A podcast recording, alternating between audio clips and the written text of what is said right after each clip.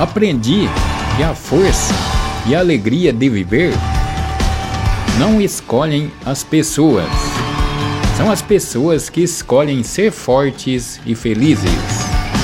Por isso, mesmo diante da dor, do sofrimento, das perdas e dos danos irreparáveis, seja feliz.